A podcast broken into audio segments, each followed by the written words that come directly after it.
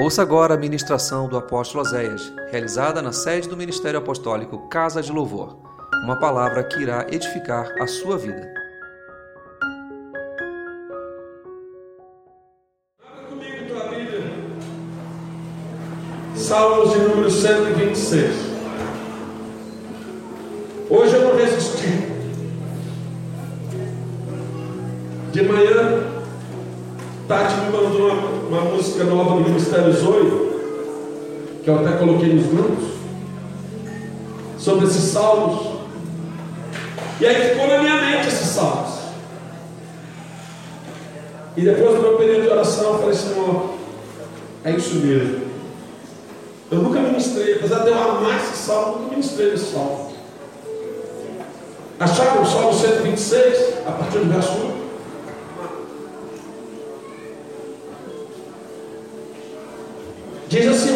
Senhor.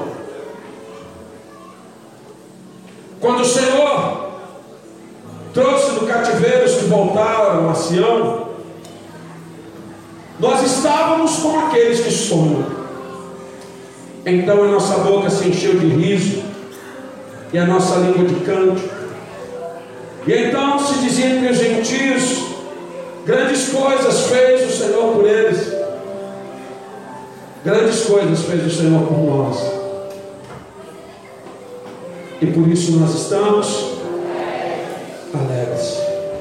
Traz-nos outra vez ao Senhor do cativeiro, como as correntes do Negueb. Os que semeiam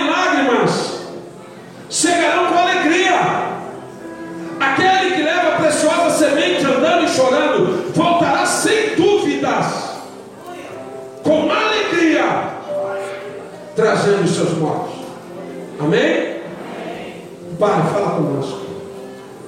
Que festa linda, que noite linda, que presença maravilhosa do Teu Espírito. Agora ministra o nosso coração com a Tua palavra. Me esconde atrás da Tua cruz para que eu seja só um instrumento, Pai. Que nessa noite uma palavra viva e revelada chegue ao nosso coração. Que a palavra de Deus Todo-Poderoso traga impacto de cura sobre as nossas vidas. Porque nessa noite vidas vão ser saradas aqui neste lugar. Pessoas vão ser curadas aqui nessa noite. Almas vão ser tratadas através desta palavra. Então que eu suba e tu cresças aqui, Pai. Que eu desapareça e que tu traga toda a tua glória a esta palavra. E que vidas sejam impactadas ao teu poder. Em nome de Jesus. Amém e amém. Você pode sentar.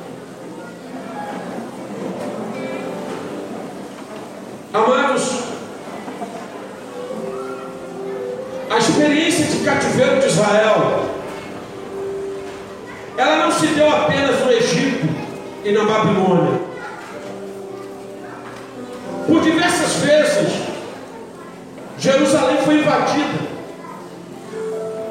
foi sitiada por inimigos. Por diversas vezes, inimigos diferentes chegaram e entraram em Jerusalém. Você pode ver isso lá em 1 Reis capítulo 14, verso 25, em 2 Crônicas, versículo, capítulo 21, versículo 26. Quando inimigos chegavam, entravam em Jerusalém, porque Jerusalém estava distanciada de Deus, e dominavam e exerciam poder sobre Jerusalém. E por várias vezes, Jerusalém deixou de ser a capital da adoração. Porque Jerusalém era o lugar onde estava a arca. Jerusalém era onde estava o templo. Então Jerusalém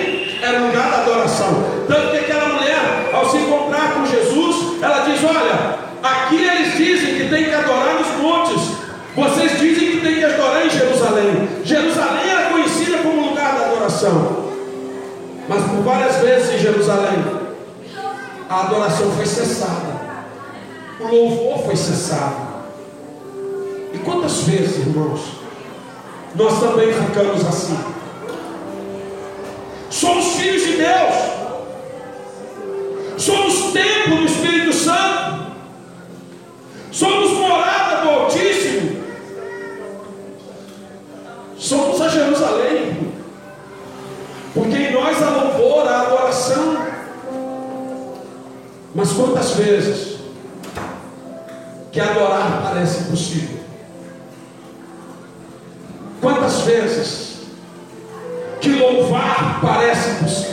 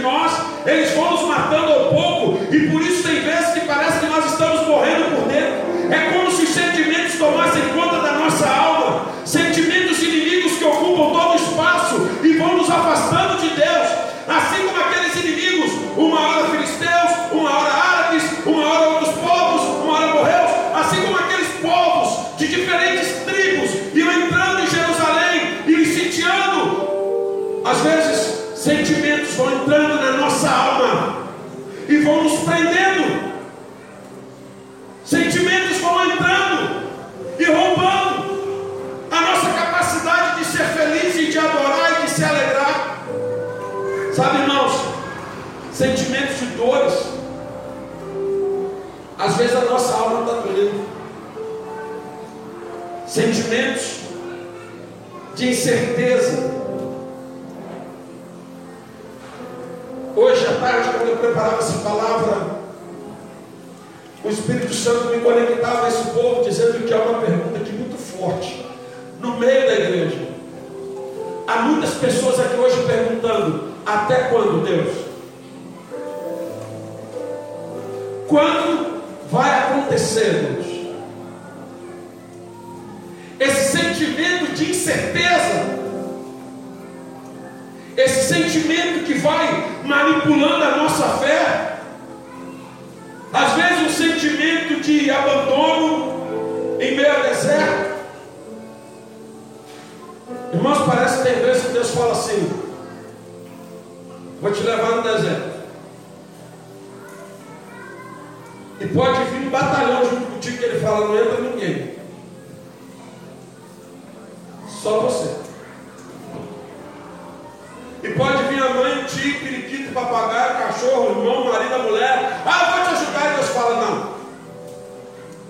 Só nós. Porque eu vou tratar contigo face a face. Quando Deus chama Moisés para o monte, a multidão toda queria subir no monte. Deus diz: Ninguém toca no monte. Quem tocar morre. Até o animal que tocar no monte morrerá. Só você, Moisés. Porque nós vamos falar face a face. E às vezes, nesses desertos, nós nos sentimos tão solitários, tão, tão sozinhos, tão abandonados. E às vezes a única fala dirigida a Deus é mais um grito do que uma oração, perguntando a Deus: até quando? Senhor, até quando? Nós estamos sitiados por tantas coisas que dominam a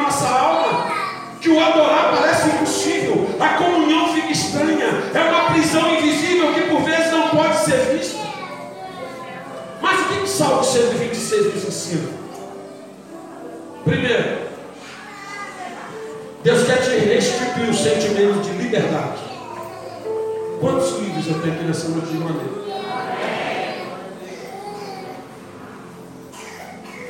Eu acho que é menos.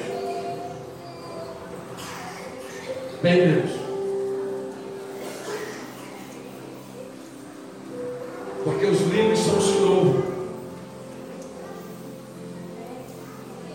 Os livros são aqueles que nada nos prende. E eu quero te dizer que vai acontecer. Deus vai trazer essa cura, essa libertação. E o que você está precisando vai ser. Faça isso comigo, quem sabe fazer isso? Sabe fazer? Então faça, sim. Faça. Faça. Escuta o barulho. Quem quer dizer isso? Fala teu irmão, vai ser assim. Não está. Deus vai mover algo glorioso de repente, e vai fazer assim. E a tua vida vai mudar, aleluia. Quem toma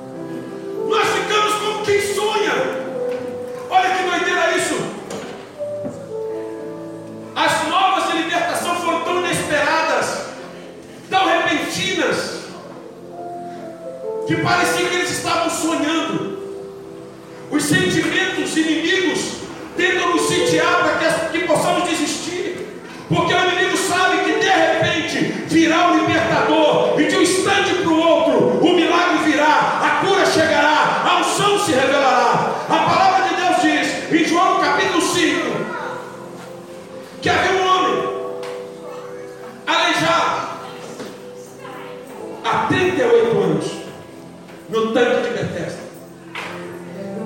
Ele não tinha 38 anos, ele estava há 38 anos no tanque de Bethesda. Por que, que ele estava no Porque naquele tanque, que era tipo uma piscina com várias é, arquibancadas, tinha várias arquibancadas, lá no final, uma piscina, um tanque.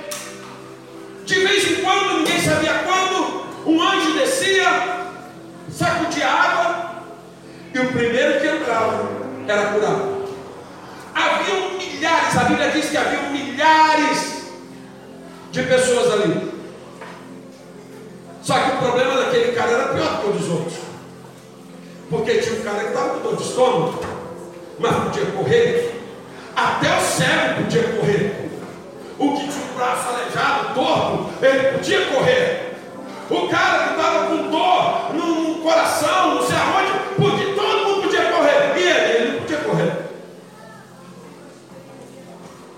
Então ele já sabia de uma coisa: sempre vai ter alguém na minha frente. Pergunta teu irmão, por que ele não foi embora? Pergunta ele, tu iria embora? Quem é que iria embora, diga amém. Seja honesto. Amém? Eu vou dizer, amém. Eu embora. Mas só irmão, não tinha Espírito Santo não. Aquele homem não tinha Espírito Santo não. Aquele homem não vinha na casa de louvor. Aquele homem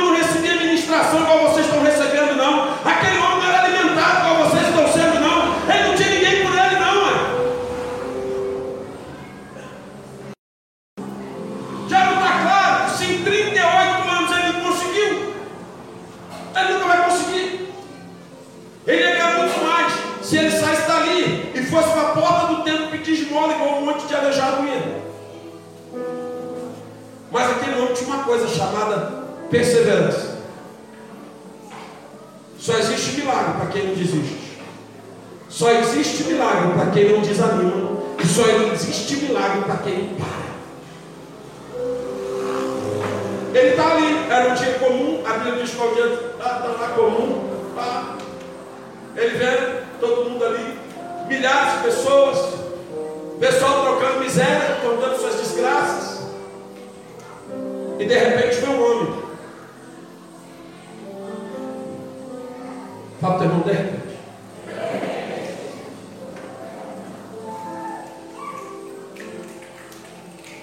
Ele olhou, pá, chegou um homem. Caramba, tudo bem contigo? Tranquilo. Sabe quem eu sou? Não. Deixa eu te fazer uma pergunta, você quer ser curado? Se ele fosse o Saraiva daquele programa de comédia, ia dizer, não, estou aqui porque eu quero ver os outros ser curados.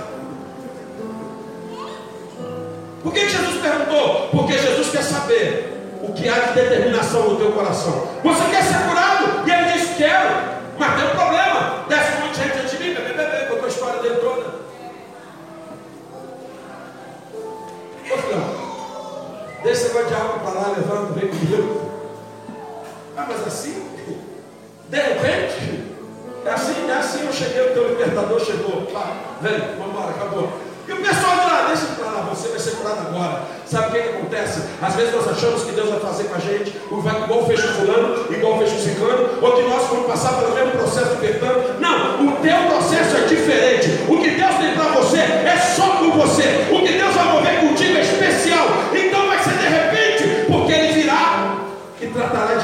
você. E aí, imagina como é que aquele cara ficou. Imagina. Hã?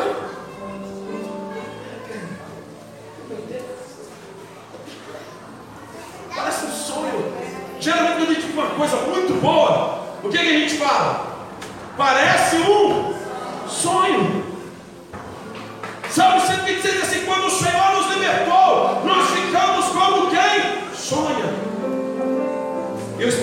Ministrava nessa tarde ao meu coração: vai ser isso que eu vou fazer com a minha igreja. Eu vou mover poderes tão sobrenaturais que a minha igreja vai ficar como quem sonha, porque vai ver derramar de glória. Parecia um sonho, porque foi de repente.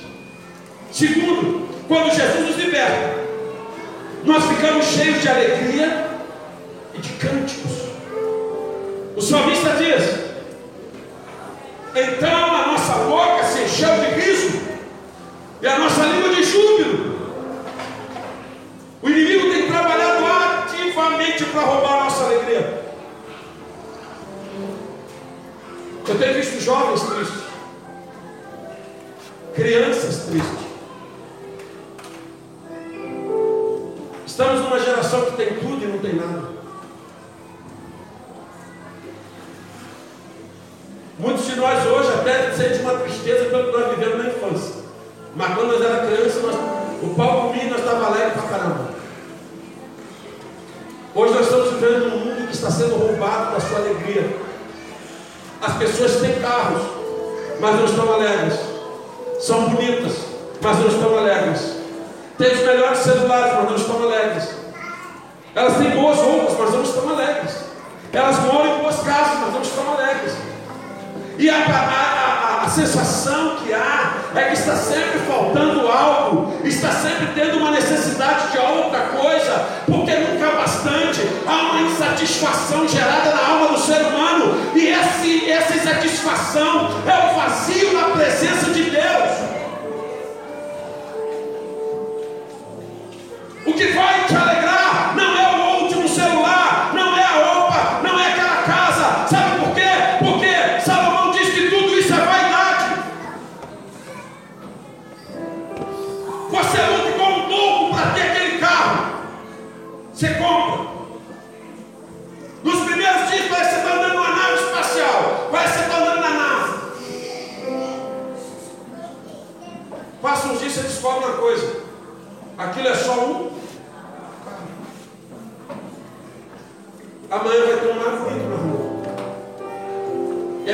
troca de sonho.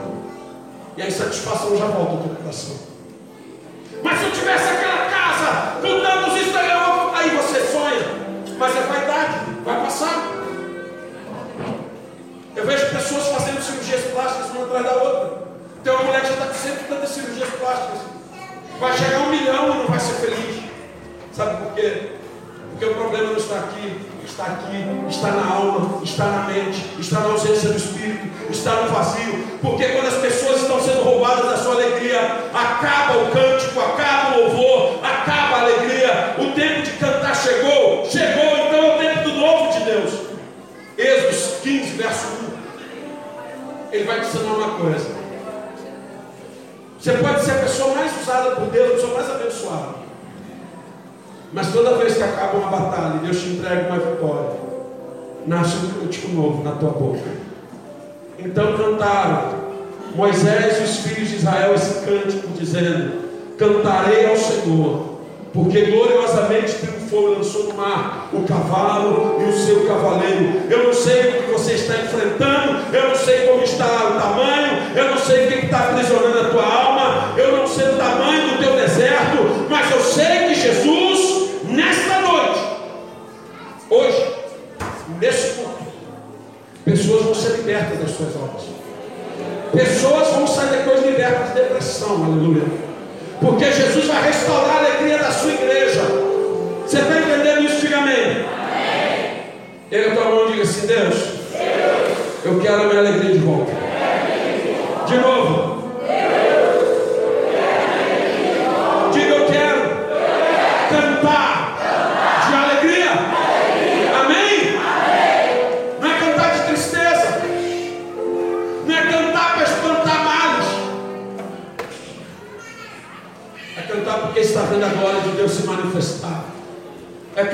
Porque está sentindo a presença de Deus. É cantar porque sabe que está vivendo um tempo novo. Então, a, a palavra vai nos dizer que quando Deus se move, Ele traz liberdade. Quando essa liberdade chega, nós começamos a ter alegria restaurada e cânticos novos. Terceira coisa que esse salmo nos, nos ensina: lembra das coisas que o Senhor tem feito por você. Quem que costuma lembrar o que Deus já fez? Diga amém. Amém.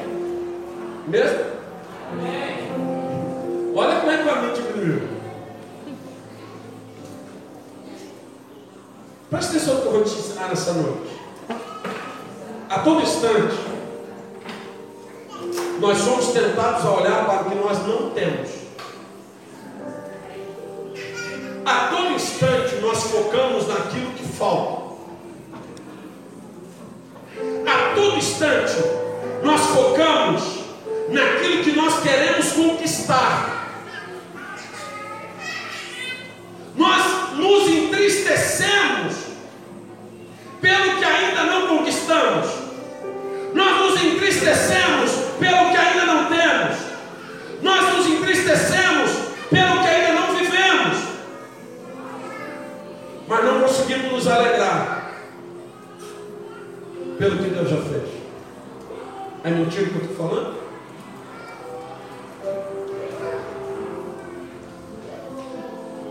Talvez você ainda não tocou no milagre que você está esperando.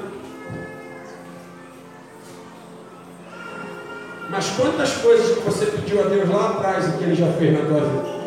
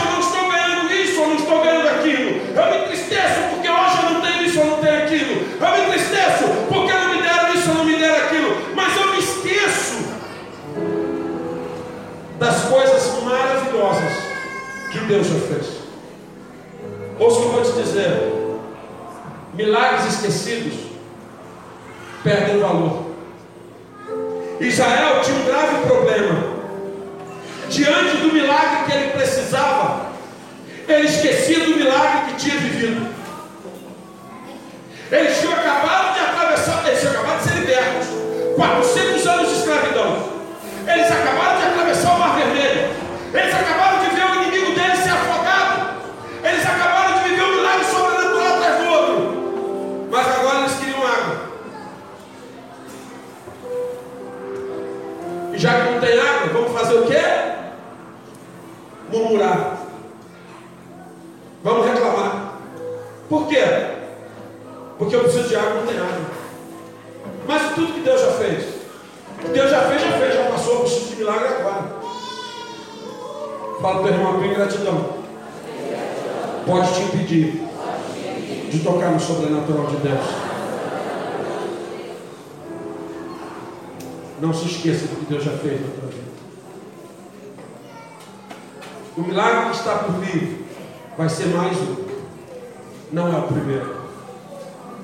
Ele já te salvou, já te protegeu, já te guardou, já te ajudou, já te socorreu, já enviou milagres, já levantou pessoas. Deus já fez tanta coisa tremenda na tua vida. Quem é que tem pelo menos um milagre na sua vida? Isso pelo menos um. Não deixe. Salmo 124, verso 1 e 2 diz assim: Se não for o Senhor que esteve ao nosso lado, ora diz Israel, se não for o Senhor que esteve ao nosso lado, quando os homens se levantaram contra nós. Hum.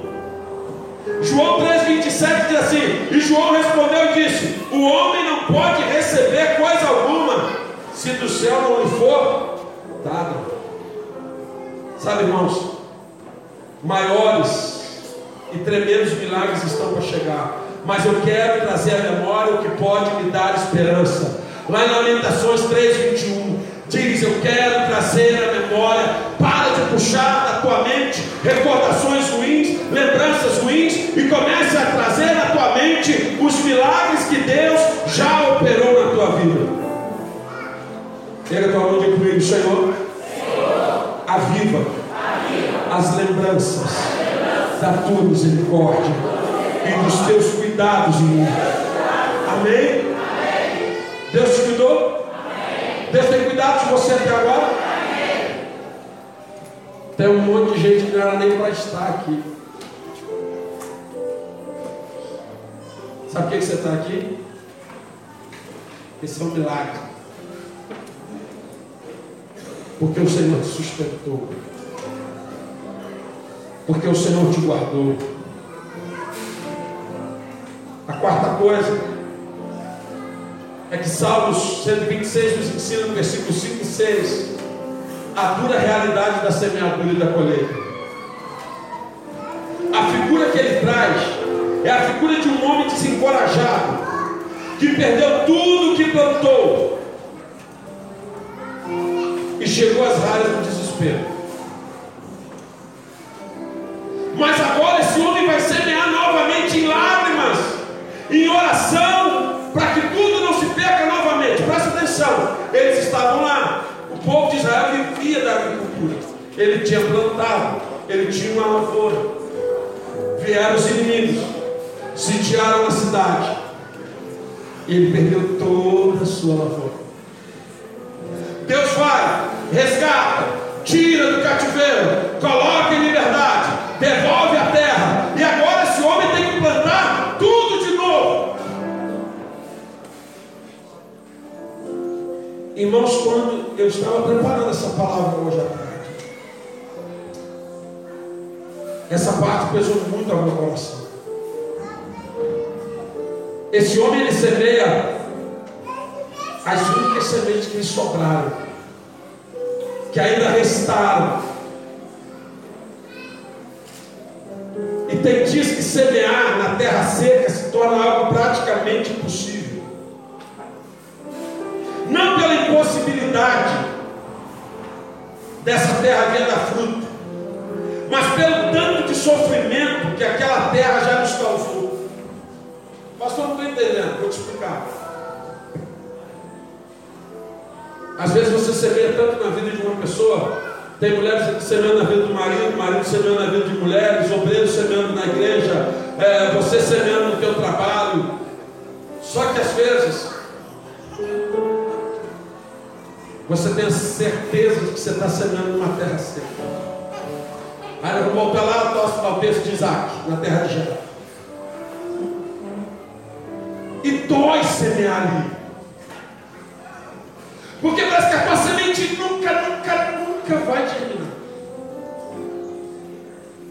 E é por isso que tem muita mulher desistindo do marido, muito marido desistindo da mulher. Tem pais desistindo dos filhos, tem obreiros desistindo de ministérios, tem gente desistindo do chamado, tem jovens desistindo da faculdade. Por que você está desistindo? Ah, pastor, porque é difícil porque eu não consigo, porque eu não posso, porque a terra é seca demais. Nós somos tentados o tempo todo, não só a parar de semear, mas também há um grande desejo de mudar de terra, mudar de esposa, mudar de marido, mudar de cidade, mudar de, de gente, mudar de família, eu já ouvi pessoas dizendo, pastor, se eu pudesse, queria nascer numa outra família, mas não pode, tu nasceu nessa. E é nessa,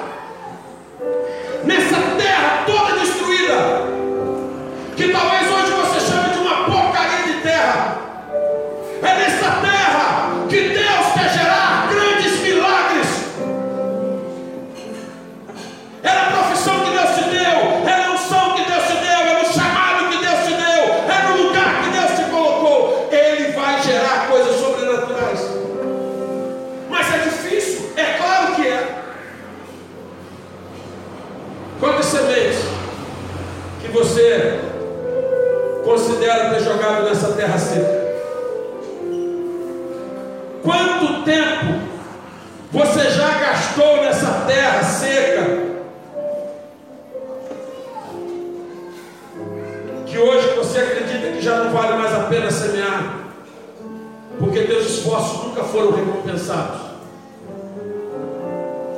Pastor, eu investi, investi, investi, investi.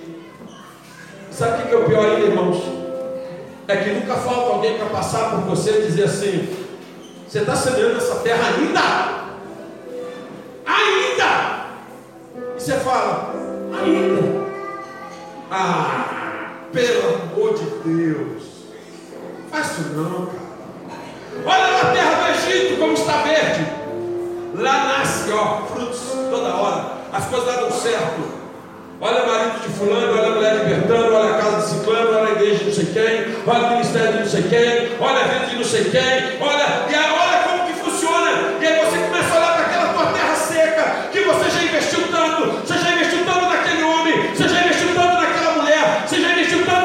Família,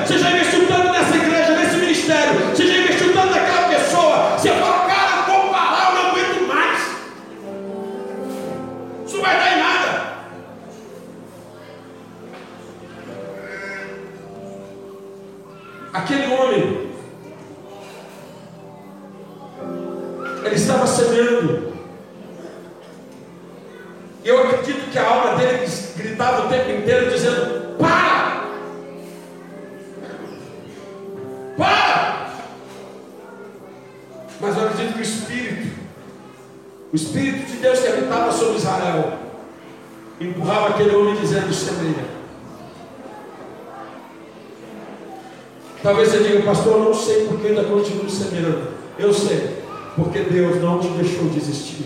Porque o Espírito Santo sabe onde é a terra que vai gerar frutos. E eu uso a briga do homem com o espírito, da carne com a razão. Todo mundo já disse que essa terra não vai dar fruto. Todo mundo já disse que você está jogando teu tempo fora. E que daí você só vai colher mais lágrimas. Quanto tempo semeando em sol escaldante, meia poeira das afrontas, que enche Porque tem dia que sobe uma poeirada tu fala assim: chega, chega, chega, chega, não aguento mais. Hum. Oh Deus. Todo mundo dizendo que você está jogando teu tempo fora. Mas o Senhor te deu esta terra. Semeie Semeie. Semeie. Eu confiarei. Não tem? Pai, eu confiarei. Pai, eu confiarei. Quem é que vai confiar? Diga amém. Tem certeza?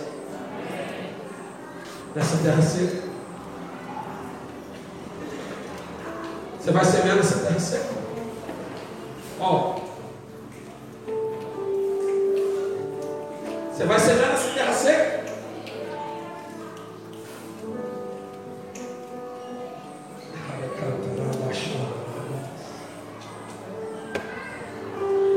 Sementes regadas a lágrimas são as que germinam a sequidão. Toda semente lançada em fé e obediência carrega consigo a primícia da palavra de Deus. São sementes poderosas regadas pela fé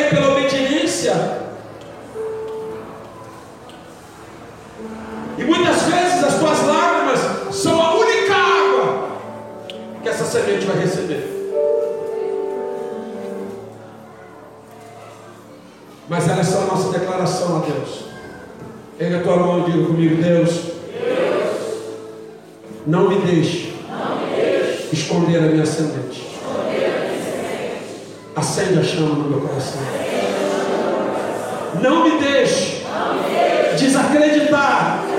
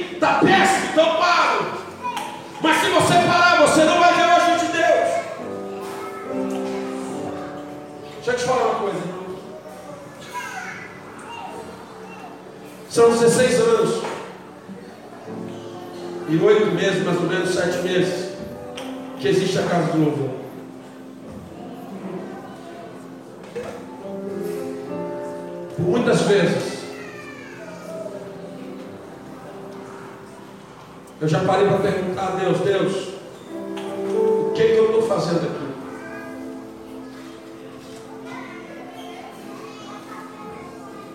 Foi assim que eu sustentei minha família até 10 anos, até 8 anos atrás, foi assim que eu sustentei minha família. Eu não sou pastor por profissão, sou pastor por chamado. Porque isso não é profissão para ninguém. Estamos enquadrados nas dez profissões, mas. E às vezes você pergunta a Deus, Deus, o que, é que eu estou fazendo aqui? Às vezes você semeia numa terra, numa pessoa,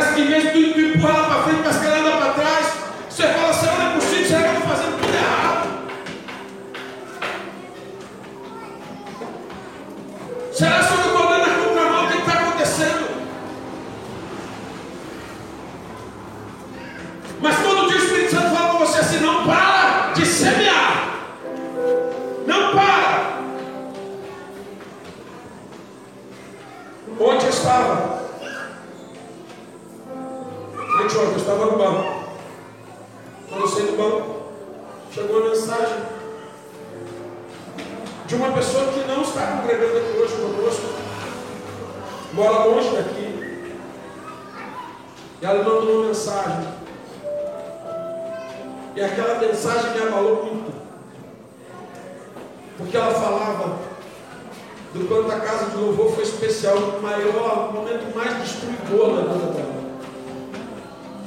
E ela disse que quando não havia mais nenhuma esperança, que até a família dela abriu mão dela, ela passou naquela porta e ela encontrou Jesus. E ela encontrou paz. E ela ganhou pai, até hoje ela me chama de pai. E aquilo ali eu senti o Espírito Santo só dizendo assim: tem sementes que você nem sabe que estão germinando, mas elas estão crescendo em algum lugar, porque a tua obra no Senhor não é vã. Então entenda uma coisa: vai ter dias que você vai sentir que ah, não vale a pena, não vale a pena sim, porque as sementes regadas com lágrimas, elas se transformarão em colheitas extraordinárias na tua vida, na tua casa, na tua família. A palavra de Isaías 55, 11 assim. Isaías 55, 11. Assim será a minha palavra, a que sair da minha boca. Ela não voltará para mim vazia. Antes ela fará o que me apraz. E ela vai prosperar naquilo que eu enviei. Deus tem um propósito na tua vida. E as sementes que Ele tem colocado na tua mão, que você tem colocado na terra, elas vão germinar. Há um propósito. Deus não te deu uma família à toa. Deus não te deu uma casa à toa. Deus não te deu pai, mãe, filhos à toa. Deus não te deu sonhos, projetos à toa. Deus não te deu um chamado à toa. Deus não te colocou num lugar à toa. Ele tem propósitos.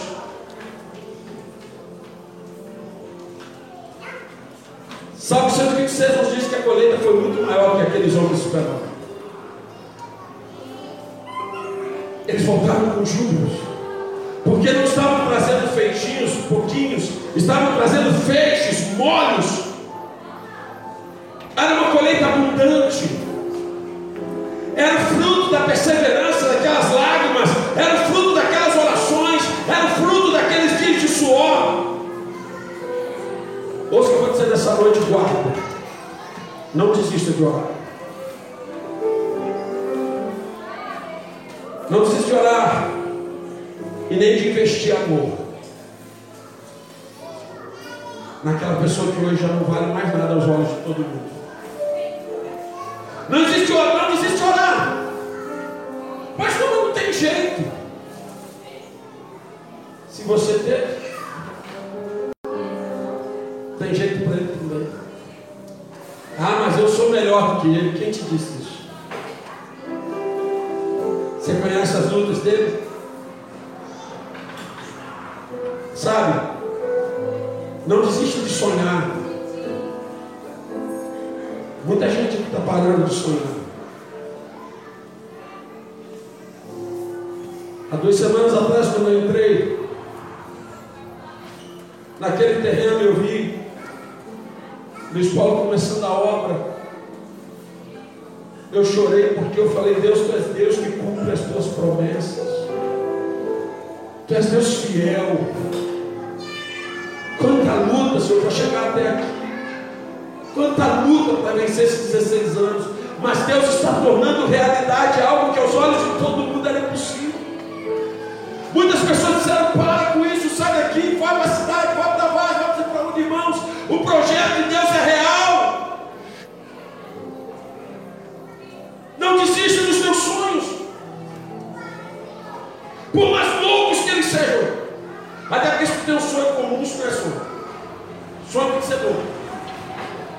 Tem que ser um sonhão. Que sonho é da padaria. Nossa, é sonhão. Deus nos dá uns sonhos grandes.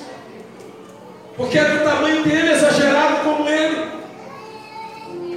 O mesmo Deus que fez Isaac prosperar naquela terra seca, é o que vai fazer você prosperar também. E eu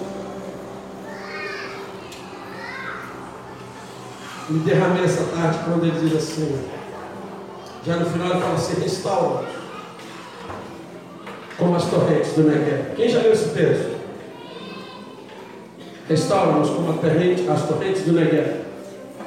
Quem sabe o que é isso? Levante a mão, você que sabe o que é isso. Às vezes a gente lê a Bíblia, mas a gente não sabe o que está lendo. Fala, irmão, vai ser de repente.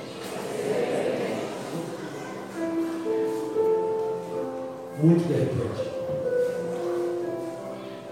Tem uma canção que diz assim: Novo dia, novo tempo. A fé, a fé faz aparecer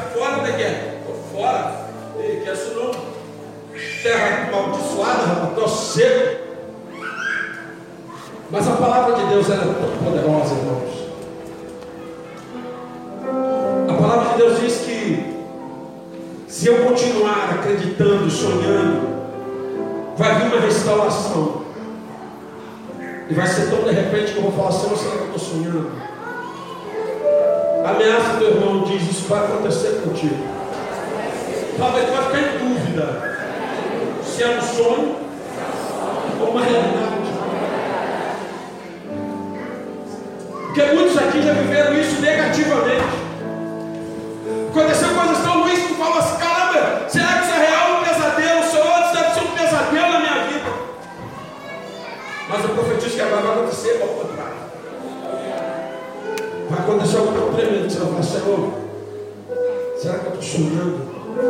Será que, será que esse casamento é o meu mesmo? Será que essa família é minha? Será que esse é o meu ministério mesmo, Senhor? Será que essa é a minha casa? Será que essa é a minha empresa? É isso mesmo, Deus, que o Senhor está colocando. Assim como as correntes do Negev, vai ser o agir de Deus na tua vida. Ninguém está vendo, mas quando chegar, todos saberão que é Deus. Restaura-nos, Senhor, como as correntes do Negev. Região seca, insólita, deserta, desprezada. Mas quando as chuvas caíram nos montes, os vales cientes de rachos, tudo é restaurado. Havia uma vocação oculta para jardim.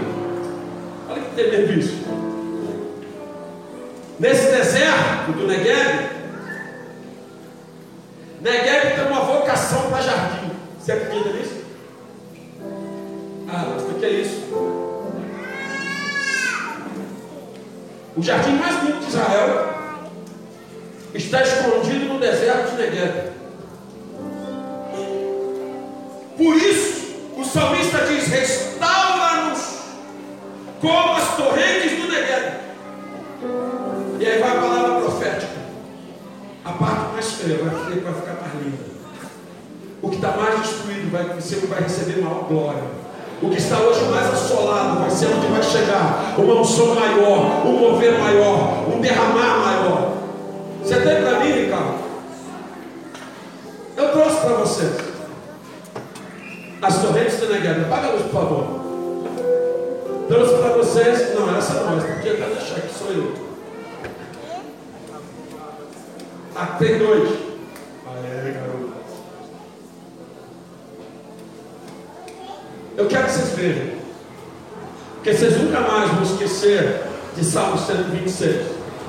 E nunca mais vão esquecer do ó. Bota para nós, então, por favor. Coloca, por favor, no caso. As torrentes do Negev. É onde encerra o texto. Pode botar, não sei se tem som primeiro.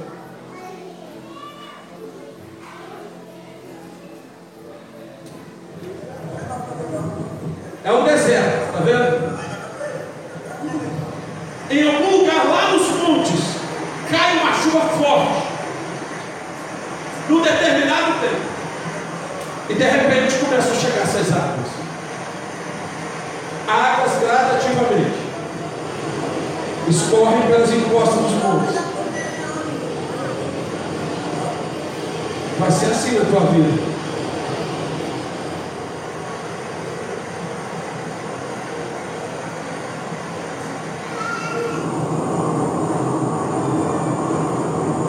Olha isso, irmãos. E não está chovendo ali. Ali ainda é deserto.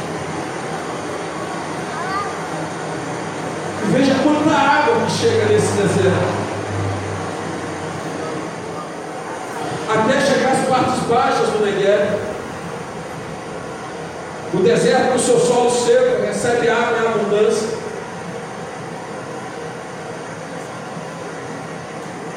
Formando vários riachos. E o salmista já devia ter visto isso. Ele presenciou isso. Finda-se a chuva, o sol volta a brilhar, a água começa a evaporar. O grande rio formado pelas águas da chuva transforma-se em pequeno córrego vai secando naturalmente. Ah, apóstolo, o que, que aconteceu? Olha.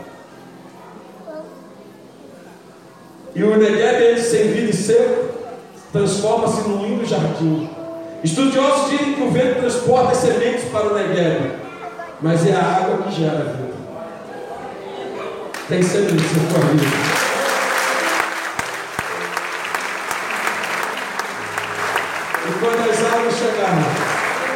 Vão se transformar no mais lindo jardim de Deus. Fique de pé nessa noite. Que bom que você ouviu essa ministração. Divulgue, compartilhe, divida esta palavra com alguém. Que esta palavra seja canal de bênçãos em sua vida. Te esperamos no próximo culto na Casa de Louvor. Acesse nosso site casadelouvor.org.